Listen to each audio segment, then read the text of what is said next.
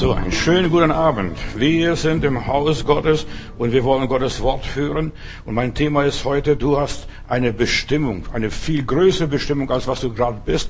Man sieht dich nur so, wie man normalerweise sieht, aber du bist mehr, bestehst aus Geist, Seele und dem Körper. Und dann hast du noch eine Ausstrahlung, eine Aura oder eine Persönlichkeit, ein Wesen, Charakter und was sonst alles wäre.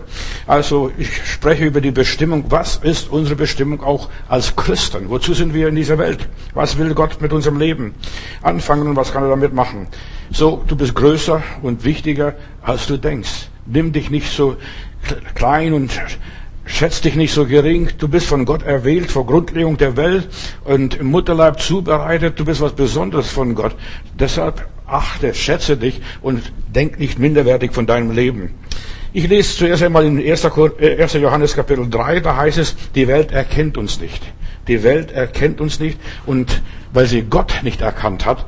Und da heißt es weiter, liebe Brüder, jetzt sind wir Kinder Gottes und was wir einmal sein werden, das wissen wir noch nicht, aber es wird offenbar werden. Wir wissen, dass wir ihm ähnlich sein werden. Stell dir mal vor, du wirst ein kleiner Gott eines Tages. Du wirst, ja, am Thron Gottes sitzen, du wirst mit dem Heiland spielen, Schach oder eine Pfeife rauchen oder was auch sonst sein möchte. Weißt du, ich möchte nur reinstellen, rausstellen, wir sind von Gott erwählt und wir wissen nicht, was wir sein werden, aber wir werden ihm ähnlich sein und wir werden ihn sehen, wie er ist, wie Jesus ist. Dieser verklärte Jesus, der auferstandene Jesus, wie auch immer. Wir werden an Jesus gemessen. Und du solltest diese göttliche Größe haben, die Jesus hat. Bei Gott. Er sitzt zur Rechten der Majestät Gottes. Und das, was er erreicht, das solltest du hier im Leben auch erreichen. Äh, wir haben die gleiche Sendung, wie Jesus hatte. Also Jesus sagt, so wie der Vater mich gesandt hat, so sende ich euch mitten in diese Welt. Arbeitet, schafft, heilt Kranke, treibt Dämonen aus, was auch immer ist. Du hast eine wichtige, große Berufung. Jesu Berufung hast du. Du solltest ein Jesus-Mensch werden und einfach so leben, wie Jesus gelebt hat und so handeln, wie Jesus gehandelt hat. Das ist deine Aufgabe, deine Sendung. So wie der Vater mich gesandt hat, so sende ich auch dich in diese Welt und deshalb arbeite so wie Jesus, lebe so wie Jesus, handle so wie Jesus. Ja, offenbare den Herrn Jesus Christus in deinem persönlichen Leben. Und es ist so wichtig, dass du das tust und das bist, was Jesus aus deinem Leben gemacht hat. Wir wollen ihm ähnlich werden in allen Stücken. Also dazu sind wir in diese Welt gekommen und wir haben eine große Berufung. Die Welt erkennt uns nicht. Das denkt, naja, das ist ein Mädel, das ist ein Junge, das ist ein Mann, das ist eine Frau, das ist ein Arbeiter, das ist ein Beamter oder was auch immer, wie die Welt dich sieht, sieht, das ist ein Prediger oder das ist ja ein Beamter. Die Welt kennt uns nicht, weil sie Gott nicht kennt. Was Gott mit einem Menschen vorhat, was die Ideale Gottes sind, so im Leben eines Menschen. Wir haben große Aufträge. Und wir sollten die Aufträge Gottes in unserem Leben erfüllen und einfach uns so benehmen, wie Jesus sich benommen hat. So reden, wie Jesus geredet hat. Und so denken, wie Jesus gedacht hat. Ich und mein Vater, wir sind eins, hat er gesagt. Also denk nicht gering, denk nicht klein von deinem Leben, denk groß von deinem Leben, handle groß und versuch nicht einfach mit Minderwertigkeitskomplexe durch das Leben zu gehen. Du bist mehr, als du denkst. Und der Teufel will dir einreden, du bist nichts, du kannst nichts, aus dir wird nichts. Das ist, was der Teufel uns den Menschen einredet. Also wir haben eine große Sendung, einen großen Auftrag vom Herrn und wir sollten einfach unser Leben gebrauchen zur Ehre Gottes. Das ist unsere Bestimmung. Nummer eins, also zur Ehre Gottes bist du bestimmt. Du hast eine göttliche Sendung. Du bist nicht durch Zufall hier in dieser Welt, sondern Gott hat dich gewollt, Gott hat dich erwählt, Gott hat dich berufen. Er hat dich bei deinem Namen beruf, gerufen sogar. Stell dir mal sowas vor. Viel wichtiger, als du denkst. Du bist etwas. Du bist nicht Nobody oder Mr. Niemand, wie die Welt manchmal sagt. Du, du hast eine Bedeutung, eine große Bestimmung. Von Gott bist du erwählt. Von Gott bist du bearbeitet. Von Gott bist du erzogen. Von Gott bist du gebildet. Du bist in der Schule Gottes. Das Leben ist eine Schule.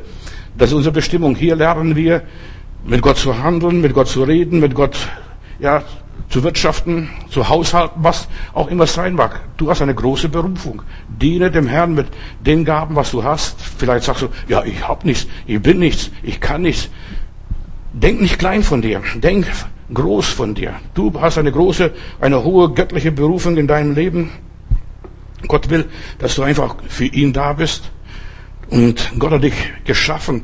Er hat das am Anfang gesagt, in 1. Mose lesen wir, wir sind geschaffen zur Mitarbeit für Gott. Der Adam sollte das Paradies bebauen, der sollte äh, mitarbeiten und die Welt mitgestalten, die Welt erfüllen mit der Herrlichkeit Gottes. Und dieser Adam hat einen Auftrag gehabt, zu sich zu mehren und zu beherrschen und zu kontrollieren.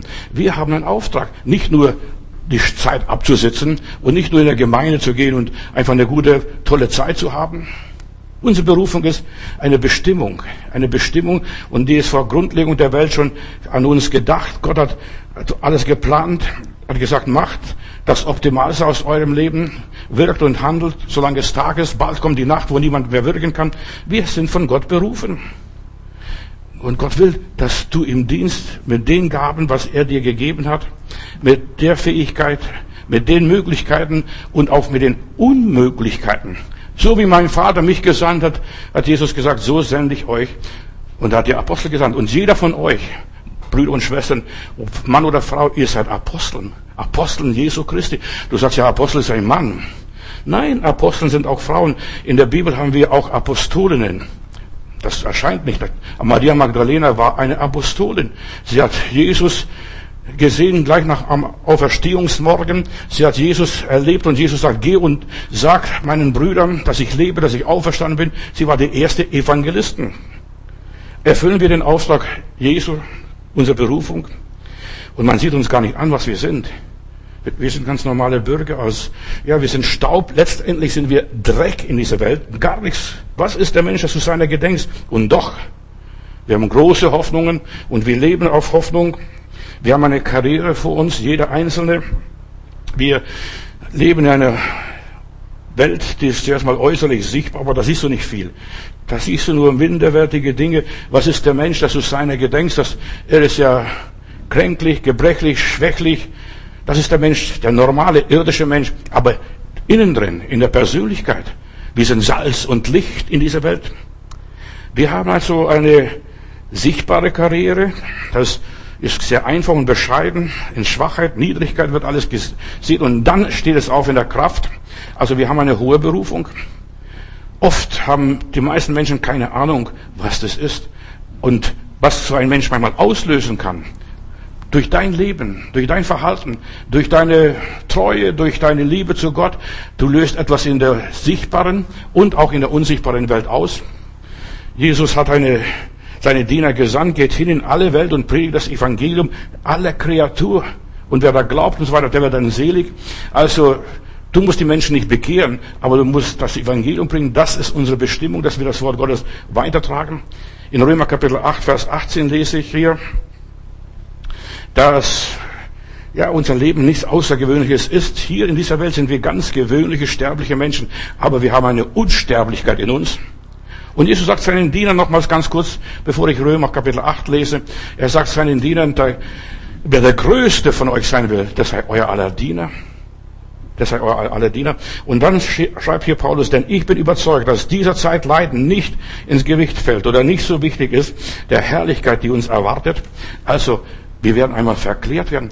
Ich will nur sagen, als ich mal gefastet und gebetet habe, ich wollte wissen, Jesus, was denkst du von mir? Was bin ich in deinen Augen? Und dann hat er mir gezeigt, was ich für eine Berufung habe im Himmel. Nicht, was ich für eine irdische Berufung habe. Hier bin ich vielleicht der Fußabstreifer. Hier bin ich nur ein Diener. Hier bin ich nur ein Prediger. Hier bin ich nur Wanderbursche für den Herrn. Aber im Himmel, da werde ich eine Ausrüstung haben, da werde ich eine Hofstadt um mich herum haben, da werde ich ein König sein. Und wir sind berufen von Gott als Könige und Priester. Das ist unsere Bestimmung. Nicht nur so lieben Heilandsleute. Ja, wir singen, wir beten und so weiter. Ich werde noch ein paar Sachen in den nächsten Tagen auch sagen. Weißt du, manche Charismatiker und Pfingstler, die sagen, jetzt darf, darf man gar nicht mehr singen, darf man gar nicht mehr das, darf man dies und jenes nicht mehr.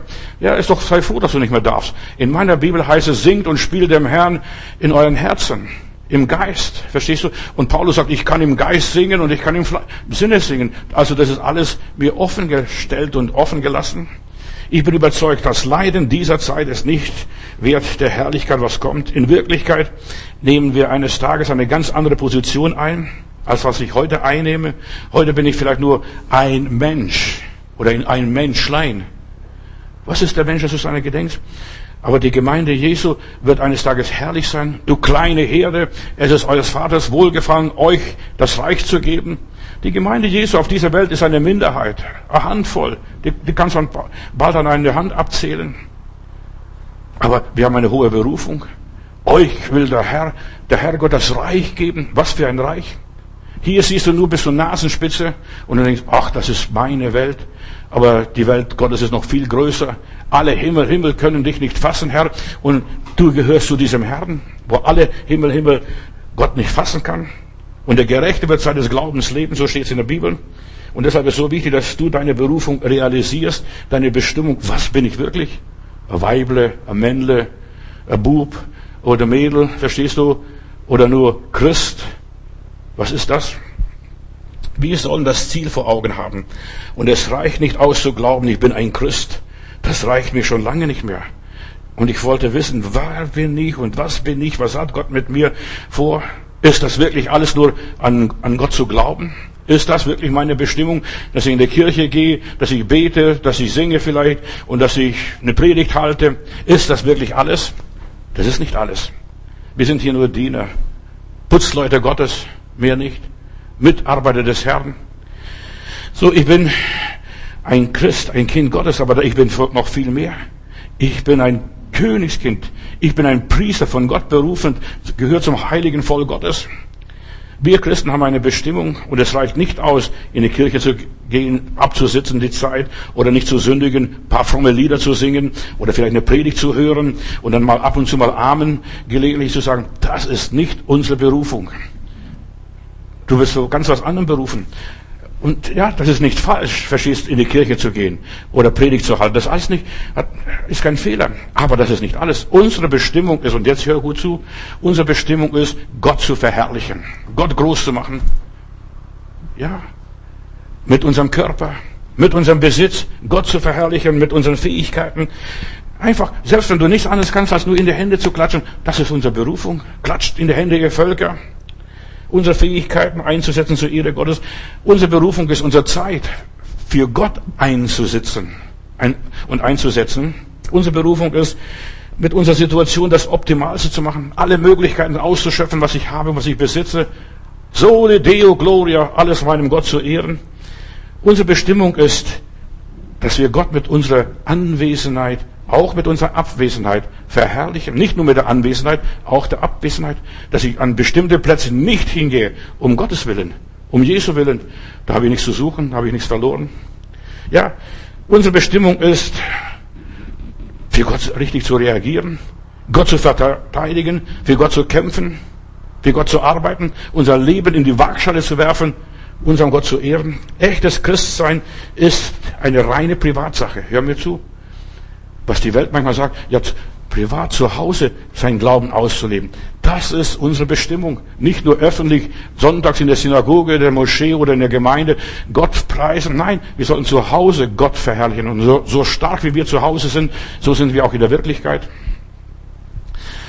Das echtes Christsein ist eine reine Privatsache, etwas, was innerlich ist, was ich wirklich bin. Wenn ich zu Hause am Maus bin, dann kann ich draußen nicht den Löwen spielen. Ich muss das draußen, ich kann nur draußen das sein, was ich zu Hause auch wirklich bin. Gott zu verwirklichen, was ich in meinem Denken, in meinem Fühlen, in meinem Träumen bin, das auszuleben. Gott hat mich berufen. Und ich soll nicht als Bettler leben oder als letzte Dreck. Nein, ich soll als König leben. Das haben viele Christen noch nicht gelernt.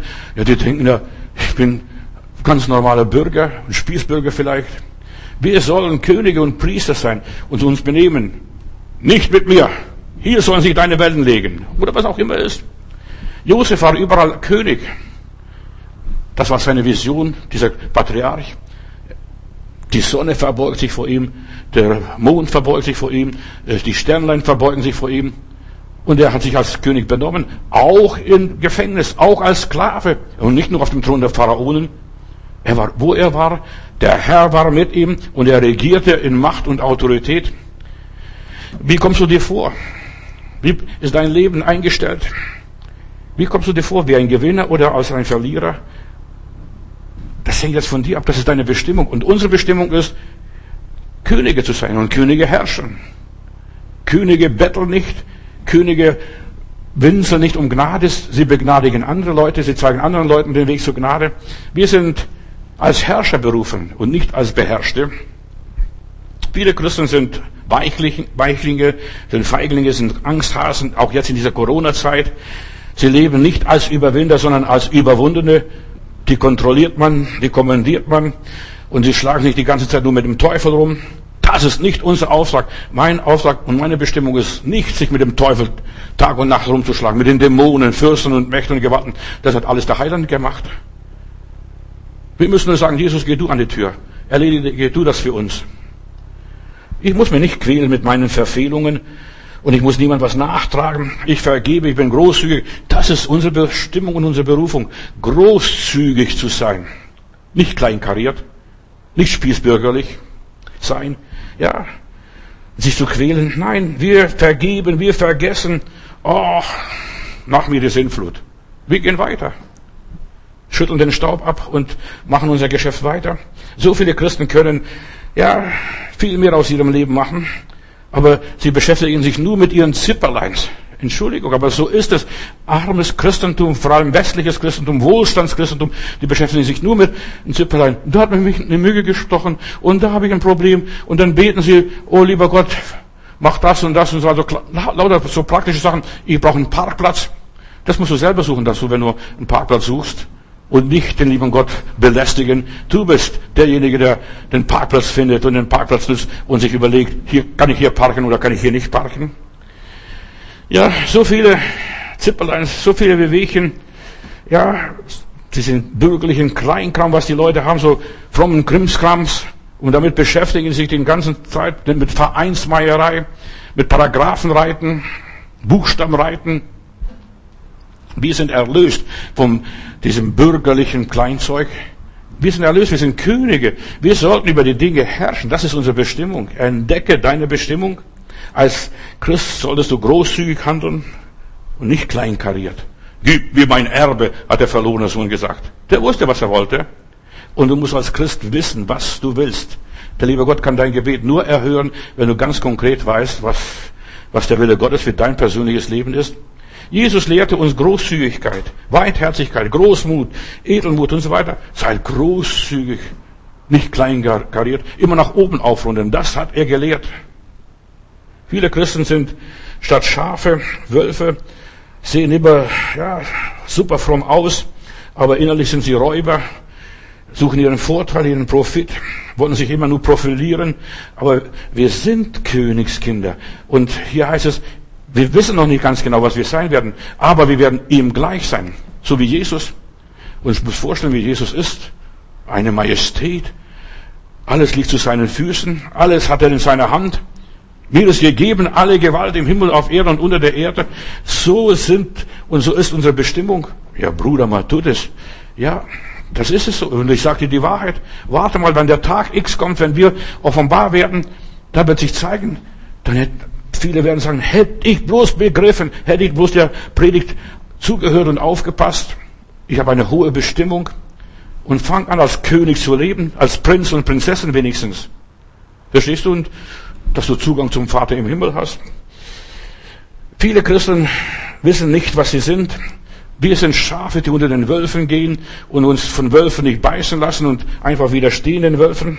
Du profilierst dich und ich sage jetzt, wie das passiert, wie, wie wir unsere Bestimmung erreichen. Ich will also nicht nur von der Bestimmung sprechen, sondern auch den Weg dahin zeigen. Wie werde ich zu meiner Bestimmung kommen? Indem ich demütig bin, indem ich gar nichts will. Alles hat der Herr getan. Es ist vollbracht, es ist getan und ich gehe weiter. Schüttle einfach meinen Staub ab. Gott hat mich gelehrt. Lebe einfach das Leben, das ich dir gegeben habe. Das hat Gott mich gelehrt und das mache ich konsequent und mache mit dem das Optimalste, was ich dir anvertraut habe. Und was ich nicht habe, das habe ich nicht. Und das brauche ich auch nicht. Aber das, was ich habe, mit dem lebe ich. Aus dem mache ich das Optimalste. Mein ganzes Leben ist eine reine göttliche Bestimmung. Und ich genieße es voll aus. Ich werde nie vergessen, wir haben in unserer Gemeinde einen alten Bruder gehabt, Bruno Bese, der ist jetzt beim Heiland, ist ziemlich alt geworden, 94, 95 Jahre.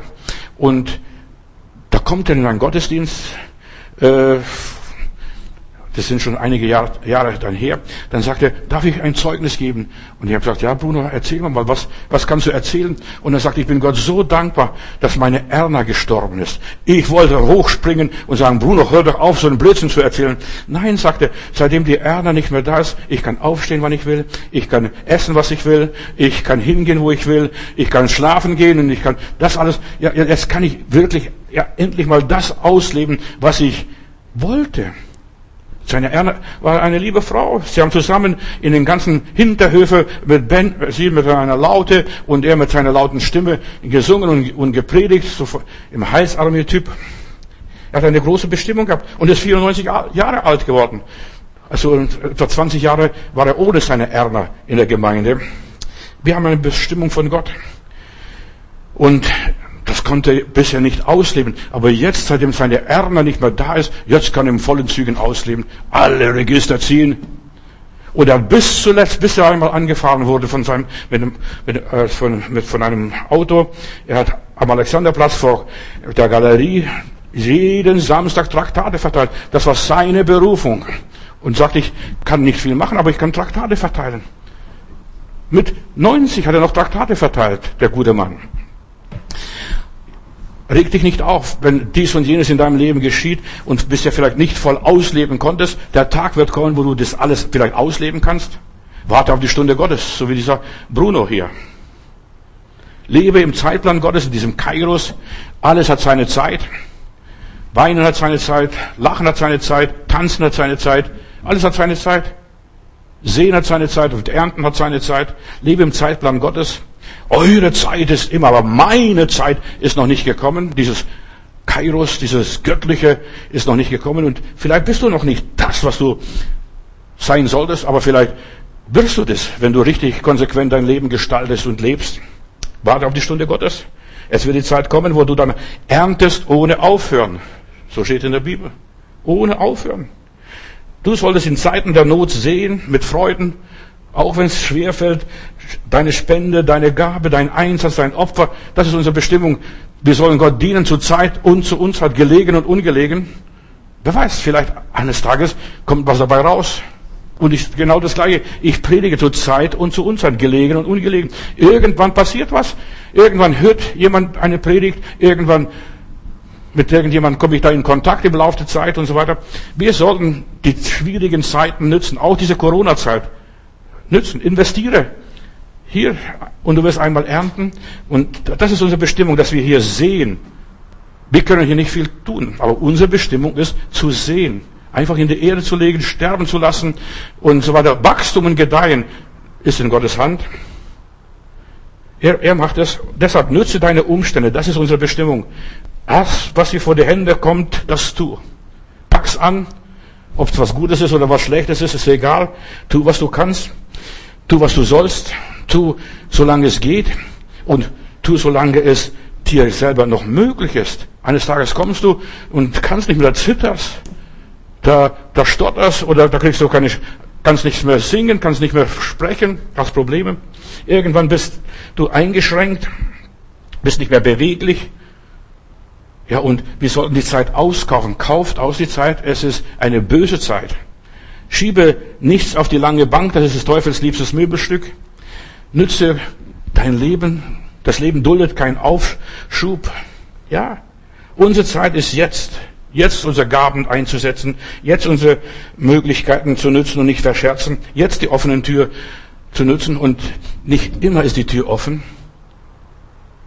Als die Mauer fiel, als die Mauer fiel, war die Tür offen und jetzt, jetzt kannst du den Leuten 100 Euro geben, dann nehmen sie immer noch nichts von dir. Oder eine Bibel oder sonst was. Verstehst du? Aber damals, als die Mauer fiel am Checkpoint Charlie, da habe ich nur noch Stapler hinfahren lassen, die Bibeln, und dann wurde es fast aus der Hand gerissen. Heutzutage, du musst anbieten und anbieten und anbieten und anbieten. Und wer weiß, vielleicht nimmt er, die Tür ist zu. Nach dem Krieg ein Schweizer hat bei mir mal gepredigt und er hat gesagt, nach dem Krieg war die Grenze offen, da konnten wir evangelisieren, da konnten wir missionieren, aber jetzt ist die Tür zu, jetzt wollen die Leute keinen Schweizer mehr hören. Unsere Zeit ist jetzt, dass wir jetzt uns verwirklichen, dass wir jetzt unsere Wege nützen, die wir gehen sollten. Heute ist die angenehme Zeit. Heute ist der Tag des Heils, nicht morgen und übermorgen. Die Zeit rennt. Viele denken viel zu viel nach. Was ist meine Bestimmung? Nütze, nütze deine Entwicklungsmöglichkeiten, auch in der Gemeinde. Du wächst nicht immer. Irgendwann hört dein Wachstum auf. Verstehst du, dann bist du 1,70 Meter und es reicht und da wirst du nicht mehr größer. Da wirst du höchstens dicker oder dünner oder was weiß ich. So, du solltest an deine Bestimmung denken und arbeiten. Wir kennen ja diesen bekannten Spruch von Herrn Gorbatschow, wer zu spät kommt, den bestraft das Leben. Und so viele sind vom Leben bestraft. Und so viele Christen, hätt dich bloß, hätt dich bloß, hätt dich bloß. Viele denken nur an ihre Interessen, an den zeitlichen Genuss oder Gewinn, so wie der Esau. Ach, was habe ich von meiner Erstgeburt? Dafür kann ich mir nichts kaufen. Und dann verkauft er für ein Linsengericht sein Erstgeburtsrecht und dann sucht es mit Tränen und es nützt nichts mehr. Da ist der Zug abgefahren. Da wird der Erstgeburtssegen nicht mehr gebraucht.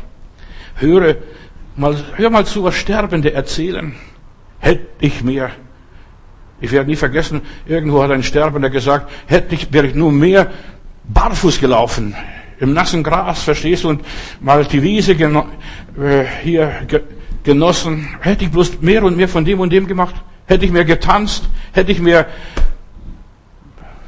wäre ich mehr verreist und vieles andere mehr. Viele Menschen realisieren alles viel zu spät und die werden vom Leben bestraft.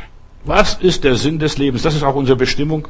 Viele vernachlässigen ihr Leben, sie verleben, verpulvern ihr Leben und leben zuerst mal in vollen Händen. Irgendwo habe ich so eine Geschichte bei uns, wurde erzählt natürlich in der Schule, also wie Märchen. Und diese Geschichte war da, als ein Junge zuerst mal äh, von einem Bekannten, der unterwegs war am Strand, einen ganzen Beutel voller Steine bekommen. Das waren alles Bernsteine. Und dann hat, ist er so am Strand gegangen und hat gesagt, was soll ich mit diesen Steinen anfangen? Hat immer einen Stein genommen und ins Meer geworfen. Und dann kommt ein anderer vorbei und sagt, was machst du da? Ja, ich habe einen ganzen Beutel schon Steine, die schmeiße ich ins Meer einfach. Das sind leichte Steine. Also ich habe mir dabei nichts gedacht. Dann sagt er, das sind alles Bernsteine. Und so ist der Mensch, der junge Mensch, zuerst alles da schleudern, raus, raus, raus. Und dann stehen sie da und haben es nichts. Viele Menschen vernachlässigen das Leben, sie verleben, verpulvern, alles geben mit vollen Händen aus und dann haben sie nichts vom Leben. Was habe ich vom Leben? Sie machen Dinge, die total wertlos sind, einfach rausgeschmissen. Das Geld, die Zeit, die Kraft, die Fähigkeiten. Sie jagen der Karriere nach. Wenn ich das mal erreicht habe. Und wenn ich das mal erreicht habe. Und wenn ich das und jenes bin. Und sie glauben nicht, was ihr Leben sein sollte, ihre Bestimmung. Weißt du, jeder Mensch hat einen Traum. Eine Vision von seinem Leben. Jeder Mensch eine Berufung, einen göttlichen Auftrag, eine Bestimmung. Und, aber die meisten Menschen verkennen es. Sie dienen dem Staat. Sie dienen der Kirche. Sie dienen der Partei oder ihren Idealen, ihren Idealen, was man ihnen in der Schule einimpft und ihnen sagt. Oder sie dienen anderen Menschen statt sich selbst, statt dem allmächtigen Gott. Oder sie dienen dem Vaterland.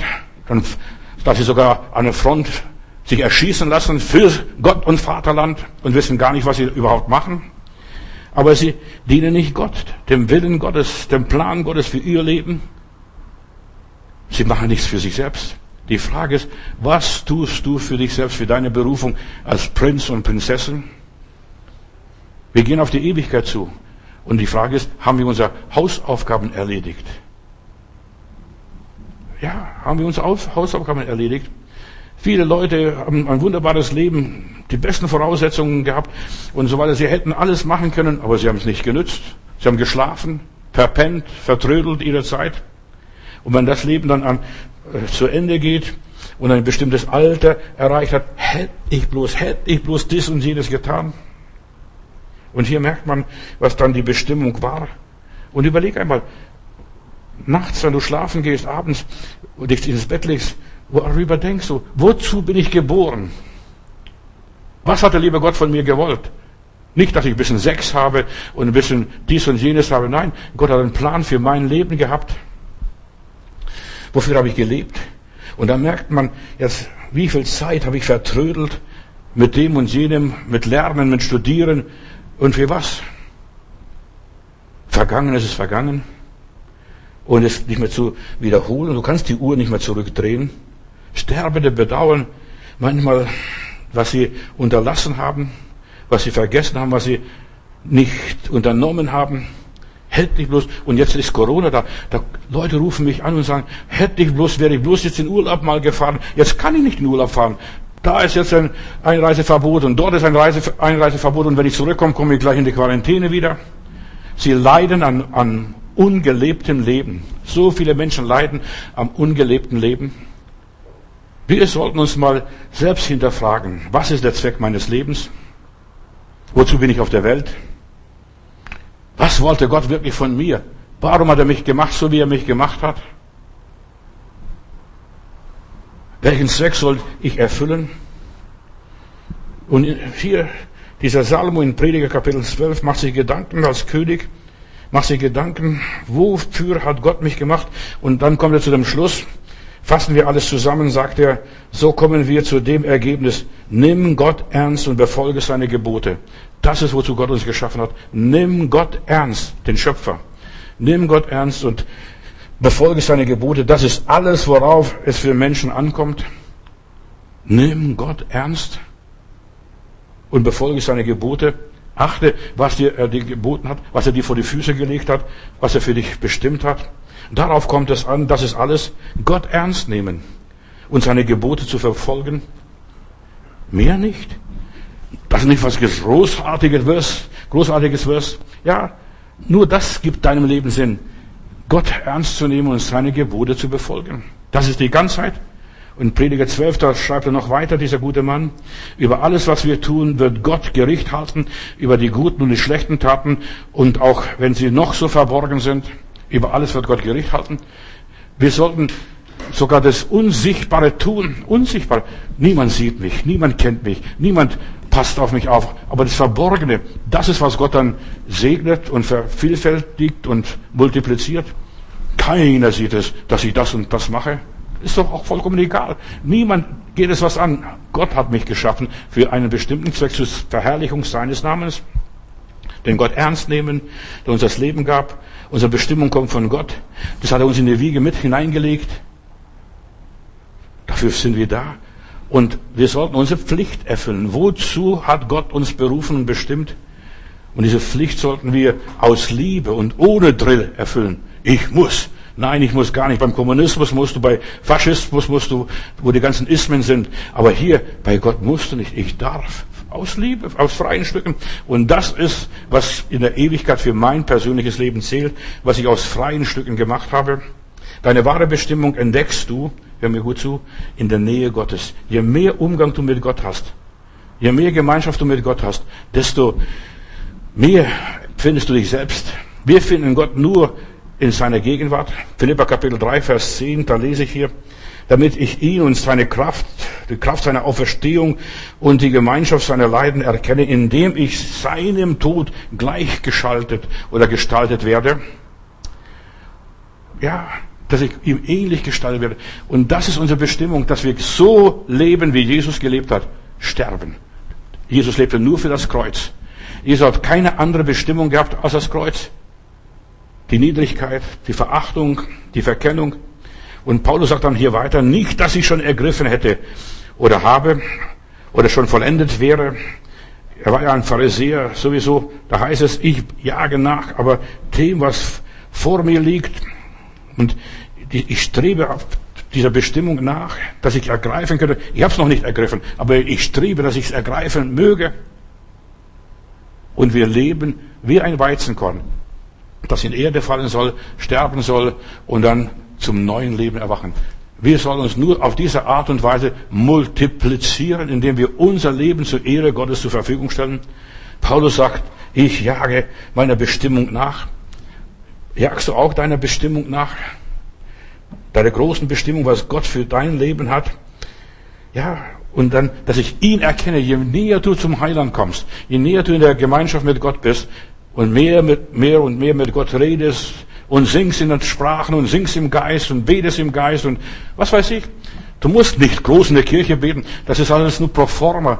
Die meisten Leute, wenn du in der Kirche hörst, wo regelmäßig beten, also äh, die legen immer eine fromme Schallplatte auf. Da weißt du ganz genau, was jetzt kommt, wenn der Bruder oder die Schwester so und so betet. Weißt du, aber zu Hause, da spielt sich die Religion ab, da spielt sich der, der Geist und der Glaube und so weiter. Wenn wir weiterschauen im Philipperbrief hier, um ihn zu erkennen. Seine Gemeinschaft, seine Leiden, das Kreuz, da erkennst du mehr und mehr. Das ist Jesus. Mein Jesus. Und das ist, was Gott will. Und das Leben besteht aus Leiden. Die meisten Leute wissen nicht, was das ist. Unsere Bestimmung ist, durch Trübsal hier führt der Weg zu dir. Das Verständnis seiner Bestimmung, das ist der Wunsch auch des Paulus gewesen. Ich möchte ihn noch persönlicher kennen, wie er, was er gefühlt hat, dass ich so ein vertrautes Verhältnis zum Vater im Himmel habe, dass ich mit ihm lebe, dass ich mit ihm durch dick und dünn gehe, nicht nur, äh, wenn alles gut und glatt und schön ist, da brauche ich keinen Herrgott und keinen Heiland und keinen Heiligen Geist. Aber wenn ich Probleme habe, dass ich mit ihm alles durchmache, mit ihm alles bespreche, wir sind hier, und das ist unsere Bestimmung, wir sind hier, um Gemeinschaft mit Gott zu haben. Nicht mehr und nicht weniger. Wer was mehr erwartet, der spinnt. Entschuldigung. Der, war, der hat die Bibel nicht erkannt. Wir sollen Gemeinschaft mit ihm haben. Gott will mit uns Gesellschaft üben, sich uns, mit uns unterhalten. Deshalb hat er den Menschen geschaffen, weil dem im Himmel langweilig war, nur mit, den, da, mit sich selbst zu beschäftigen. Lasset uns Menschen machen. Das war sein Wunsch, was er dann sagte in 1. Mose. Ganz nachlesen, die mit mir zusammenarbeiten. Wenn du Gott kennenlernen willst, wirst du zuerst einmal dein eigenes Herz entdecken, wenn du in seine Gegenwart kommst, deine Träume, deine Wünsche. Du sagst ja, diese Wünsche hat Gott. Das sind göttliche Träume. Das hat Gott in mein Leben hineingelegt, diese Sehnsucht, dieses Verlangen. Gott hat all diese Sehnsüchte, die du lebst, die du hast, tagtäglich, die so unerfüllt sind, der hat in dir hineingelegt. Ich musste hier neu, nicht in Neukölln, in in Ostberlin beerdigen, einen DDR-Menschen, äh, der die, die, DDR, die DDR auch mit aufgebaut hat. Und ich durfte alles sagen, was ich wollte. Ich musste nur einen Satz sagen. Er konnte sein Ideal nicht verwirklichen. Warum? Weil er die DDR aufbauen wollte, weil er das oder jedes wollte. Weißt du, etwas Politisches, etwas Irdisches, etwas Menschliches und hat auf die Menschen geschaut und den Menschen gedient. Damals war er mit Wilhelm Pieck zusammen, er konnte sein Ideal nicht verwirklichen. Und die Frage ist, verwirklichst du dein Ideal? Eigentlich solltest du dein Ideal gar nicht verwirklichen. Du solltest Gottes Ideal verwirklichen. Du bist eine Idee Gottes und eine ganz tolle Idee. So, Gott hat einen Spielkameraden gebraucht. Ja, das hat er gebraucht. Jemand, der sich an ihm freut und seine Lust an dem Herrn hat, Appetit auf Gott hat, Gott vernascht Entschuldigung, dass ich diese Bilder äh, nehme. Ich werde am Sonntag noch viel mehr sagen. Gott hat Lust, dass wir ihn vernaschen. Oh Heiland, lieber Heiland, ich freue mich, du bist da. Herrlich ist mein Gott. Du sollst Verlangen und Begehren nach Gott haben, so wie ein Mann auf die Frau und die Frau auf den Mann. Wir sind so angelegt, dass wir die Beziehung mit Gott haben, dass wir diese Beziehung pflegen. Und am Abend heißt es äh, in der Bibel, am Abend ist der liebe Gott spazieren gegangen im Garten Eden und hat gesagt, wo ist meine Eva, wo ist meine, mein Adam, was machen die beiden? Verstehst? Er wollte mit den Menschen reden, sich mit den Menschen unterhalten. Gott unterhielt sich abends mit Adam und er wollte besprechen und sagen, Adam, wie ging's dir heute? Hast du einen Igel gehabt? Hat, hat er nicht gestochen? Verstehst du, was ist mit ihm los? Oder hat dich jemand beleidigt? Ja, in der Nähe Gottes atme deine Seele auf, denn die Seele ist von Gott, was wir haben. Und du atmest auf. Mir ist wohl, mir ist wohl in dem Herrn. Ich möchte dir Mut machen, ja, geistlich in der Nähe Gottes sich aufzuhalten. Und je mehr du in der Nähe Gottes bist, desto angeregter bist, nicht aufgeregter, angeregter. Hast mehr, ja, Impulse, bist innerlich beruhigt, erquickt und gestärkt, neu motiviert. Ach, das habe ich dem lieben Gott heute das und das erzählt und er hat mich ermutigt, hast gut gemacht, mach du das. Viele werden fremd gelebt und, und äh, sie leben in einer Gef ja, Gefallfalle. Die wollen den Menschen gefallen, den Eltern gefallen, dem Pastor gefallen, der Schule gefallen, wem auch, auch immer, dem Personal gefallen. Aber wir sollen anfangen, so zu leben, dass wir Gott gefallen. Wie ist dein Leben möglich, verstehst du? Ja, wie hast du es geschafft? Deine Bestimmung ist, dass du immer wieder versuchst, Gott zu gefallen und nicht den Menschen und nicht fremdgelebt zu werden. Finde heraus, was ist meine Bestimmung? Nicht, dass jemand immer hinter mir sitzt und kommandiert, mach das, mach das, mach das, mach das, mach das. Wir sind nicht dazu da, wir sind Götter. Entschuldigung, aber die meisten Leute wissen das gar nicht, das, was sie sind. Unsere Berufung ist, ihm gleich zu sein. Das wusste der Teufel schon. Der Teufel ist schlauer, als viele Christen sind. Ihr werdet sein wie Gott. Das hat er gesagt. Ja.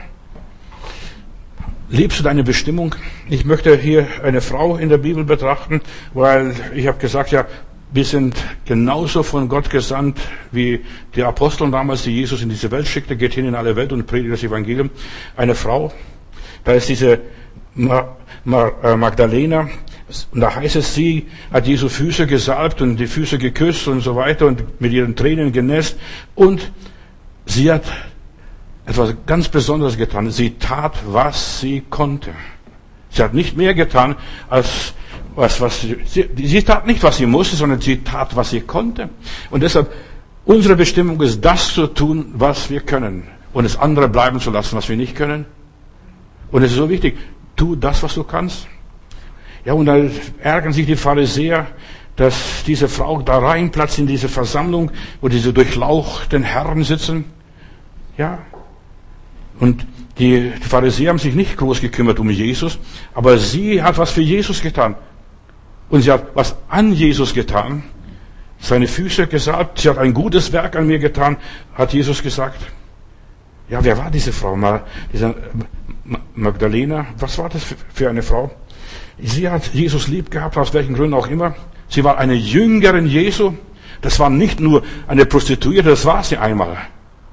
Aber sie war jetzt äh, Single, sie war eine reiche Frau, sie hat ein Nartenölfläschchen mitgenommen, was es auch immer gewesen ist.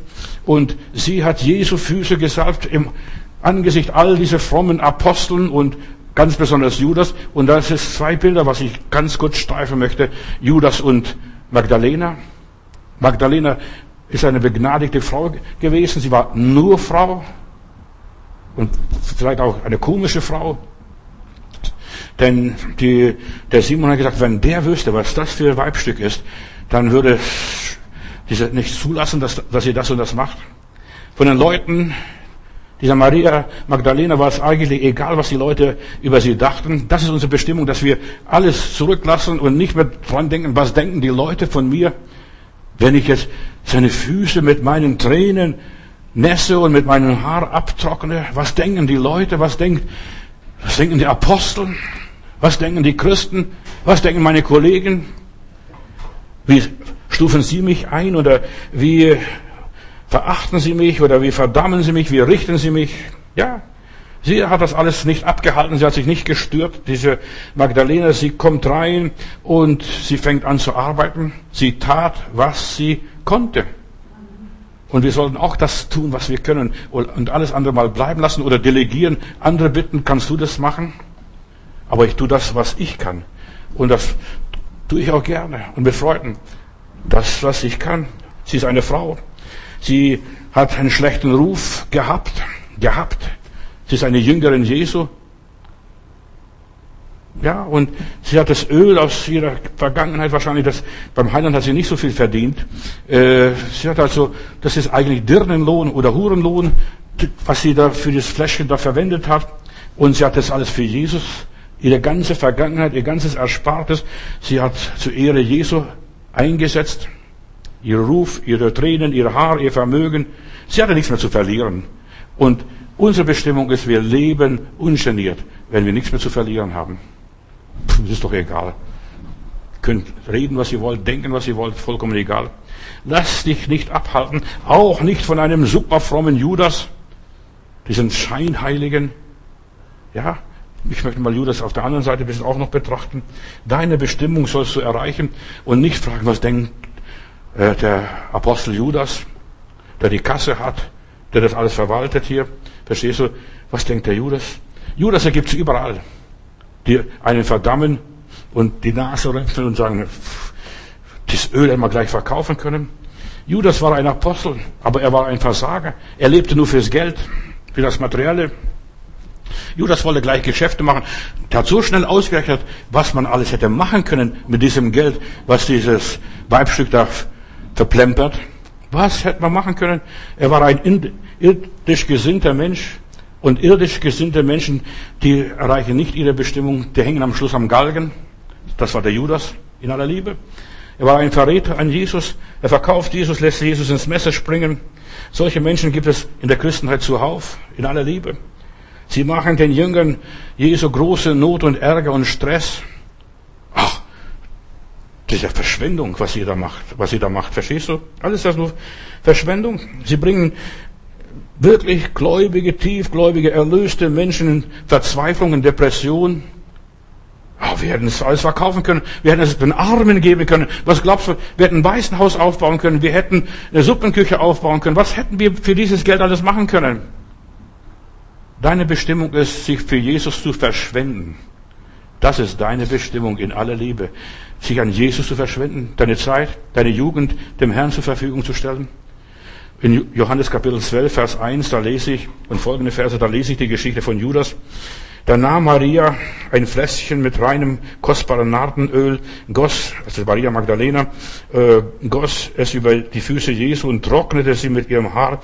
Aber einer von den Jüngern, Judas Iskariot, meinte entrüstet, entrüstet, das Öl hätten wir besser verkauft und es Geld den Armen gegeben. Du siehst, so viele Menschen wollen gleich sozial werden und gleich das und das machen, den Armen. Und Jesus sagt, Arme habt ihr immer bei euch, aber mich habt ihr nicht immer.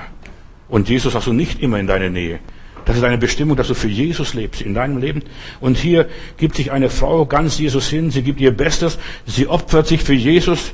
Ihr Öl war das. Das war nicht das Öl vom Judas. Und sie kann mit ihrem Öl machen, was sie will. Und das interessiert den Judas ganz besonders. Er ist nicht auf das, was passiert, äh, wie der Simon hier, dieser Pharisäer, aus, sondern er denkt an das Öl. Was hätten wir für ein Bombengeschäft gemacht mit diesem Öl? Du siehst, es war nicht was Billiges, es war das Allerbeste, was diese Frau gab und wie sie sich aufopferte. Doch Maria Magdalena interessiert sich nicht, was die anderen sagen. Deine Bestimmung ist, hör auf, dich zu interessieren, was sagen die anderen, was denken sie über mich. Du wirst nie das Ziel erreichen, solange du dich immer fragst, was denken die anderen? Wie beurteilen sie die anderen mich? Wie sehen sie mich? Und so weiter. Jesus soll uns ehren und nicht mehr und nicht weniger. Judas wollte nicht, dass diese Frau Jesus dient. Der Teufel will nicht, dass du Jesus dienst, dass du deine Bestimmung hast und dass du in deiner Bestimmung lebst, dass du dich für Jesus verschwendest. Das ist alles überflüssig. Und der Teufel kommt immer zu dir und er predigt dir, dieser Judas, diese superfrommen, die predigen, das ist alles überflüssig. Jeden in der Woche, was machen wir? Mittwoch Gottesdienst, Freitag Gottesdienst, Samstag Gottesdienst, Sonntag Gottesdienst. Ja, das ist viel zu viel. Wir wären so super fromm. Ja. Judas hat schnell ausgerechnet. Das hätten wir verkaufen können, da hätten wir das und das machen, da hätte ich zu Hause noch aufräumen können, hätte ich putzen können, hätte ich einkaufen können, hätte ich was backen können, was weiß ich, was ich alles zu Hause hätte machen können. Meine Schuppen noch anbauen, meine Garage vergrößern, meine Kornhaus vergrößern. Er muss die Frau gekannt haben, denn sie war eine Jüngerin, diese Maria Magdalena. Die war in der Gefolgschaft Jesu. Und Jesus hat sie einmal geheilt. Sie war von vielen Dämonen besessen. In der Bibel heißt es in einer anderen Stelle, sind sieben Teufel aus ihr rausgefahren. Die war mal Besessene, ja, durch, durch den vielen Sex, was sie da unterwegs gehabt hat und was sie vorher war. Das hat sich alles auf sie konzentriert und übertragen. Judas wusste, dass es eine reiche und betuchte Frau war. Und ich möchte einfach sagen, nimm dich in Acht vor Judasse. Die gibt's überall. Lass dich nicht abhalten Gott zu dienen in dem Dienst, was du tust und tun solltest. Ja, es ist schwer zu durchschauen. Weißt du, es gibt so viele Leute, du erkennst nicht gleich diesen bösen Judas. Du verstehst, der dich abhalten möchte, der möchte mit frommen Argumenten dich abhalten vom Dienst Gottes. Was hätte man den Armen geben können? Nicht mir, ich will es ja nicht, aber den Armen. Verstehst? Jesus ist der, der in diese Welt gekommen ist und für uns arm geworden ist, dich erniedrigt hat und so weiter. Und für den sollen wir da sein. Typisch für Judas ist, ja, sie erschleichen sich das Vertrauen von unserem Herrn Jesus. In der Nachfolge, sogar die Kasse verwaltet er da und so weiter. Und irgendwann schlagen sie dann zu.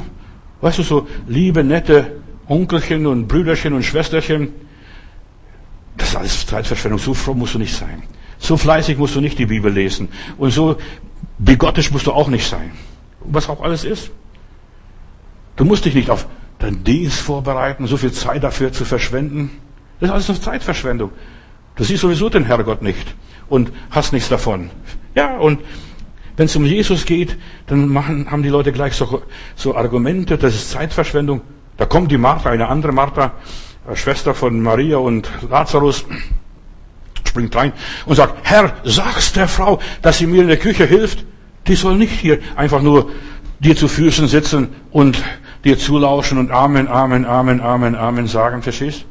Du siehst, diese Marthas, in aller Liebe, Gott möge die Martha segnen, aber hier, ja, alles ist Zeitverschwendung. Nur zu Füßen Jesus sitzen, aber Jesus sagt, sie hat ein gutes Teil erwählt und das soll von ihr nicht genommen werden. Oder andere kommen her, das erlebe ich immer wieder, äh, Zehnten geben, das ist alles nur umsonst. Die kriegen ja Kirchensteuer und was weiß ich. Wir kriegen keine Kirchensteuer. Wir arbeiten für den Zehnten und wir dienen Gott, was er uns gibt und die Mittel und so weiter. Aber den Zehnten geben ist Zeitverschwendung, Geldverschwendung oder als wir mal eine Gebetsnacht hatten und so weiter, eine Nacht durchbeteten, das ist alles Zeitverschwendung. Man sollte lieber schlafen, man hat mehr vom Schlaf, aber wir brauchen manchmal Stunden, Augenblicke, wo wir durchbeten, wo wir fasten und dergleichen. Wozu die zweite Meile gehen? Verstehst du? Das ist alles Verschwendung. Wir sollen nicht verzichten. Das Fleisch will nicht verzichten, will nicht sich an Jesus verschwenden. Wir können den Armen geben, den lieben Armen, den Flüchtlingen oder wer, was auch immer sein mag. Es ist unnötig, bringt nichts. Was springt dabei raus und so weiter? Es lohnt sich nicht. Das sind diese Argumente, die der Teufel, dieser Judas uns bringen möchte. Jesus zu gefallen, immer dem Heiland zu gefallen, zu fragen immer, was würde Jesus machen? Wie würde Jesus machen? Ist auch Zeitverschwendung. Gefall dir selber. Nein, ein echter, gläubiger Mensch, der fragt immer, was würde Jesus tun? Für Judas war das Öl eine Verschwendung. Und das ist typisch für alle törichten Jungfrauen. Ist es eine Verschwendung, noch zusätzlich ein Ölgefäß mitzunehmen? Das ist eine Verschwendung. Energieverschwendung. Wozu noch ein zusätzliches Gefäß? Man könnte was Besseres in dieser Zeit machen. Oder was anderes sich umhängen und was anderes tragen, aber nicht doch ein Zusatzgefäß mit Öl. Doch die Frage ist, was ist das Bessere? Sie hat das gute Teil erwählt und das soll ihr nicht genommen werden. Was ist das Bessere? Und ich sag dir, Jesus zu dienen ist das Bessere. Überall steckt der Judas drin und das wird nicht, nicht ausgerottet werden, solange Jesus noch nicht gekommen ist. Der Judas sagt, ja, wozu soll ich ein Haus auf dem Felsen bauen? Es reicht auch, wenn ich mein Haus hier in der Niederung baue. Da muss ich nicht mich so anstrengen, da muss ich nicht die Steine Berg raufschleppen. Ich könnte viel bequemer machen. Zeitverschwendung. Und du siehst nachher, die Flut kommt und dann geht alles in Bruch. Judas will immer den einfachen und leichten Weg gehen. Das ist Verschwendung alles, sagt er. Judas ist Gott gegenüber sehr geizig. Für Judas war das alles nur, nur Verschwendung, die Salbung, die Hingabe. Also immer dem Herrn Jesus dienen, immer nach dem Herrn Jesus fragen, gefällt es dem Heiland, ist es recht so? Aber Verschwendung ist ein Zeichen der Hingabe. Sie hat ein gutes Werk an mir getan. Sie hat ein ewiges Denkmal für mich gesetzt, für die Ewigkeit. Und das soll gewürdigt werden. Überall, wo auf der Welt das Evangelium gepredigt wird, wird auch von dieser Maria Magdalena gesagt. Wo überall das Evangelium gepredigt wird, wird von ihrer Tat gesprochen. Dieses, sie hat sich verausgabt. Und wir wundern uns, warum Gott die Menschen nicht so segnet. Wir haben in der Bibel, da bringt der König Salomo Haufen Opfer, so viel Opfer. Und dann kommt der Herr, erscheint der Geist Gottes im Tempel und sagt, Salomo, drei Wünsche hast du. Was wünschst du dir? Verstehst? Und dann hat er drei Wünsche. Und, aber diese, dieses Angebot Gottes, du hast drei Wünsche, bekam er erst, nachdem er Opfer gebracht hat. Nachdem er sich verschwendet hat. Nachdem er was getan hat. Es ist keine Verschwendung, wenn du für Jesus das tust, was alle anderen Menschen auch tun. Wir sollen viel mehr riskieren, viel mehr wagen, viel mehr unternehmen, was die anderen nicht tun oder überhaupt nicht tun, nicht tun wollen. Judas will nicht Jesus dienen, obwohl er dazu berufen ist. Er, er, das ist alles zu viel. Das ist Übertreibung, das ist Fanatismus, das ist Überspanntheit, das ist sektenhaft. Und es gibt auch heute noch so viele Judasse, so viele fromme Pharisäer, die ja, die Kinder Gottes abhalten, Jesus zu dienen, in der Gemeinde zu gehen oder sonst was. Das müsste alles nicht und so weiter. Oder etwas für Jesus zu tun. Sie wollen nicht, dass du für Jesus brennst. Oh Heiland, dir, nach dir verlangt meine Seele, mein Herz und so weiter. Nach dir. Sie halten die Menschen auf und versuchen sie umzulenken, da für eine Organisation, für irgendeinen Verein zu arbeiten. Wer ist diese Magdalena, um die man so viel Wirbel macht? Ich könnte euch Geschichten erzählen, aber ich, ich gehe nicht auf das Thema ein. Maria Magdalena war, ja, eine Apostolin. Sie war mit Jesus, eine Jüngerin und so weiter. Und hier in Mitte Maria Magdalena erfüllt der Teufel das Herz des Judas. Als dies, das Öl riecht oder die Salbung riecht, oh, das Öl. Und da kommt der Teufel in Judas sein Herz. Wir verraten Jesus, wir verkaufen Jesus.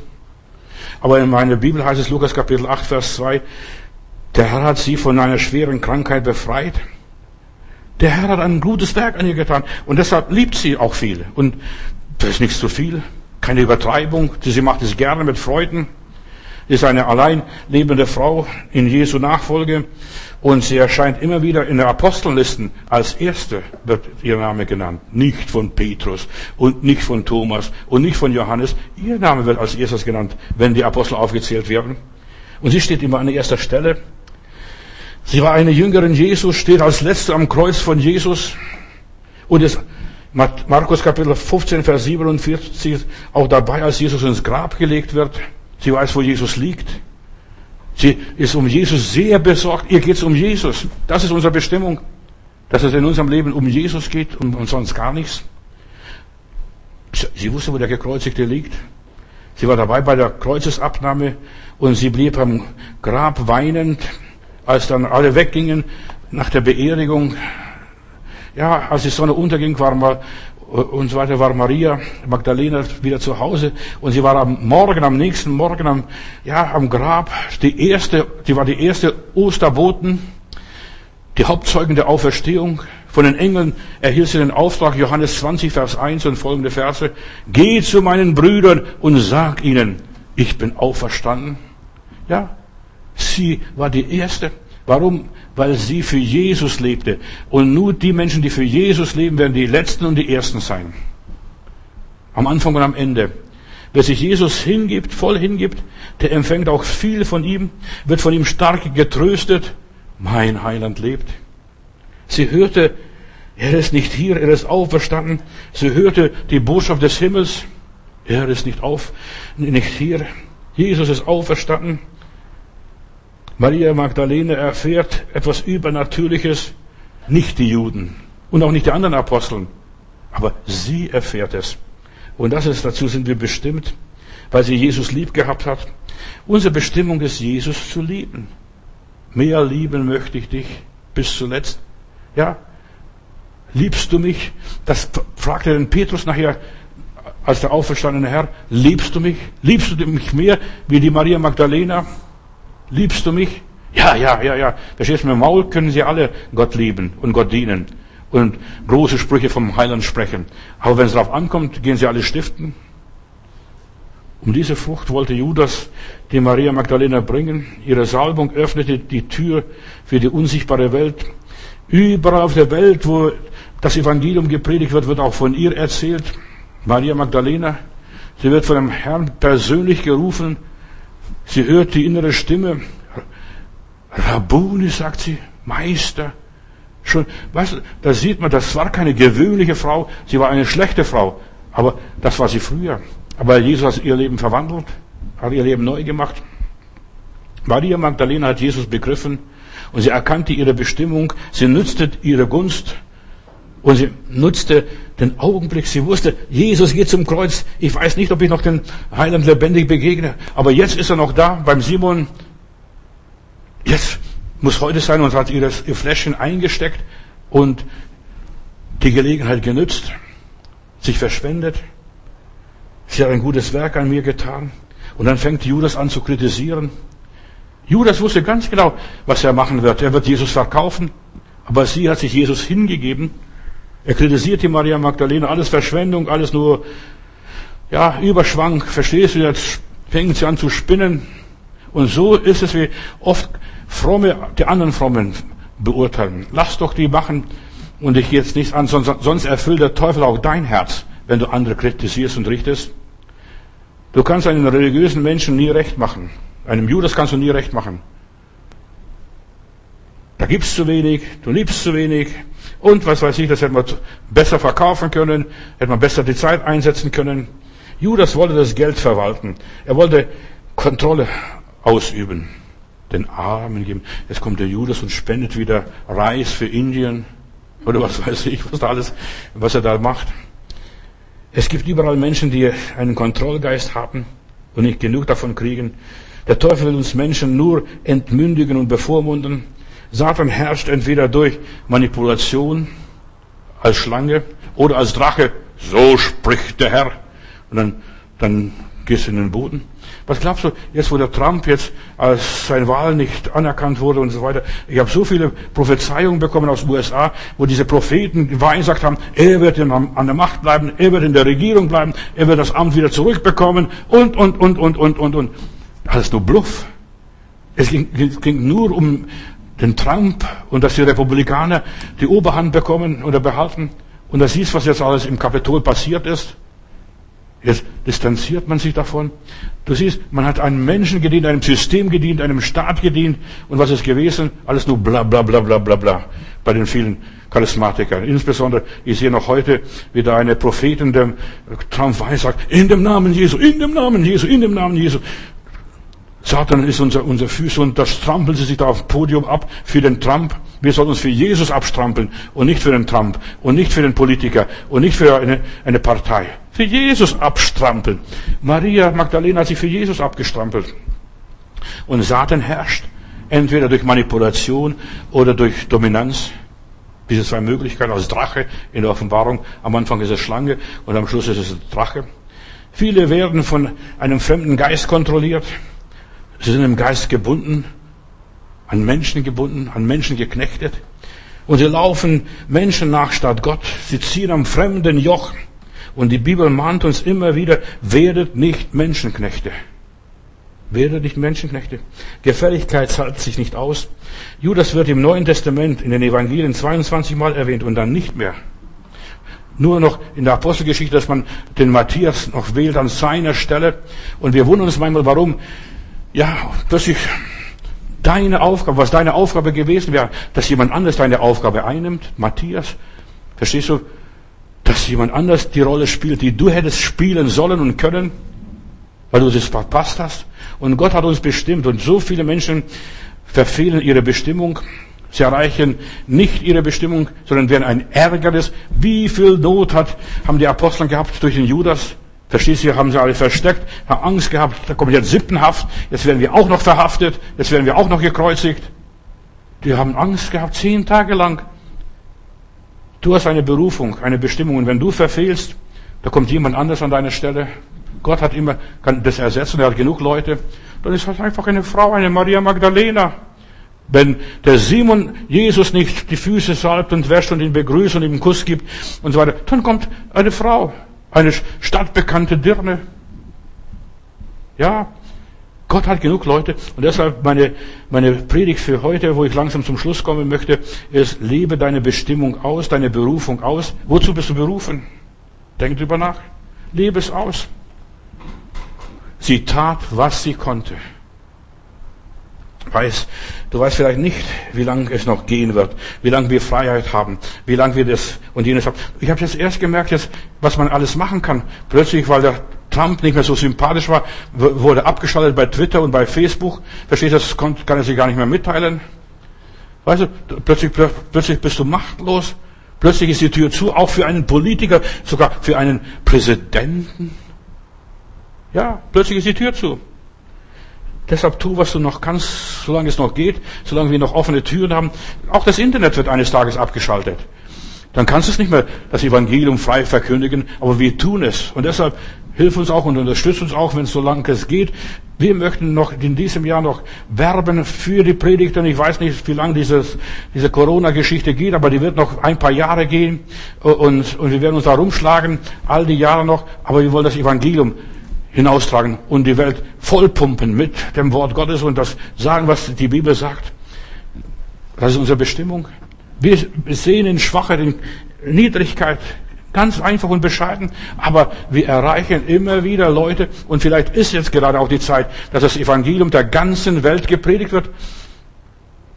Die Leute gehen nicht mehr. Heute hat, habe ich jemand an, oder hat mich jemand angerufen aus Winnenden, das ist im, äh, unten im Remstal, und, und gesagt, weißt du, die Leute können nicht mehr in die Kirche gehen, aber wir haben so viel im Internet. Die Gemeinde macht im Internet was und die Gemeinde macht was im Internet und deine Predigten sind auch in, im Internet. So viel wurde noch nie gepredigt und jeder, der hören will, der kann das Evangelium hören jetzt. Das Evangelium wird der ganzen Welt zum Zeugnis gepredigt und dann wird das Ende kommen. Pass auf, was auch kommt. Diese ganzen Umwälzungen. Und es ist noch nicht Abend, was mit dem Trump passiert ist.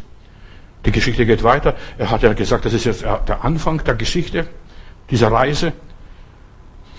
Aber die Welt merkt es nicht. Aber du siehst, unser, unser Reichstag wurde gestürmt, der Kapitol wurde gestürmt. Da gab es sogar fünf Tote. Nur nebenbei. Vater im Himmel, wir sind deine Kinder und du hast uns Jesus und den Heiligen Geist gegeben und du hast uns, ja, zum ewigen Leben bestimmt. Du hast deine Gnade mit uns walten lassen. Dein Beistand ist überall, wo wir hingehen, auf Schritt und Tritt.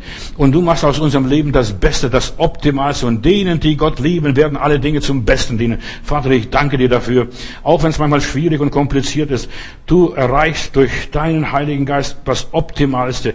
Ja, Herr, und du hilfst uns, dass wir dein Ideal verwirklichen, nicht unser Ideal und nicht das Ideal einer Kirche oder einer Religion oder einer Weltanschauung, sondern dein Ideal. Herr Jesus, dein Reich komme, dein Wille geschehe und dein ist die Kraft und die Macht und die Herrlichkeit in Ewigkeit. Amen.